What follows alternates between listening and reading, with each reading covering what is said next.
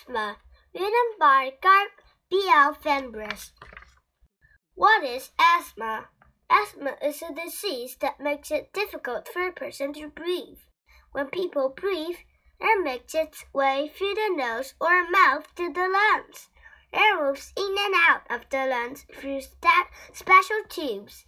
These tubes swell and become narrow during an asthma attack.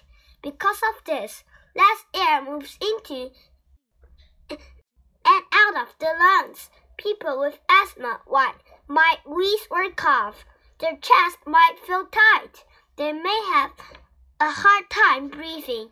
A bad asthma attack can last for days or even cause death.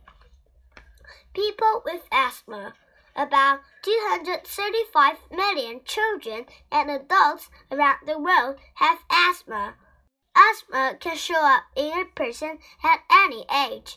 About one child out of every 10 in the United States has asthma. About half of these children with severe asthma get better as they grow older. However, their symptoms often return when they become older adults. One adult in 12 has asthma.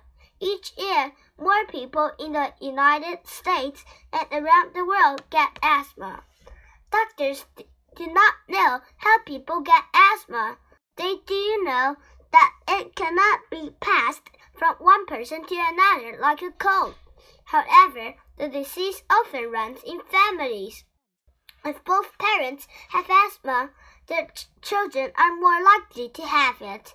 People who are around cigarette smoke are also more likely to develop asthma. The causes of attacks.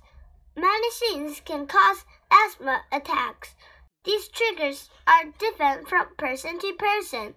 Dust, animals, pollen, or mold can cause a attack an attack for many people.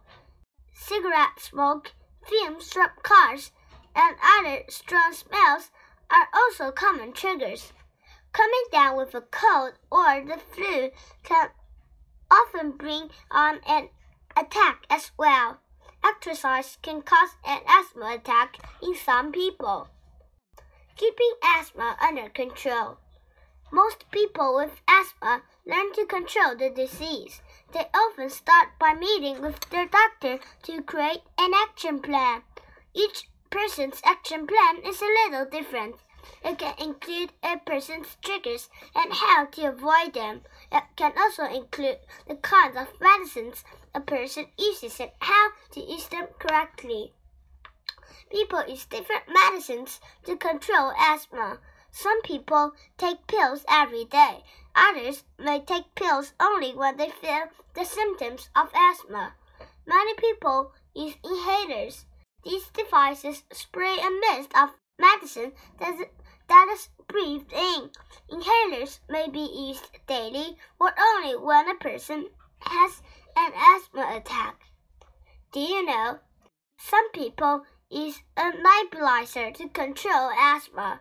Like inhalers, these machines deliver a mist of medicine that is breathed in. Unlike inhalers, these machines use power and can deliver larger amounts of medicine over a longer time. Another important part of keeping asthma under control is staying healthy. Exercise, a healthy diet, and plenty of sleep can help keep asthma under control. Living with asthma. People with asthma can do anything that anyone else can. Many famous athletes have asthma. Jerome the Bus was 14 when doctors told him he had asthma. It did not stop him from becoming a Super Bowl champion. Amy Van Dyken was an Olympic swimmer for the United States. She has asthma and won six gold medals. When she was a child, her doctor said that she should start swimming to take to make her lungs stronger. People with asthma have climbed the tallest mountains.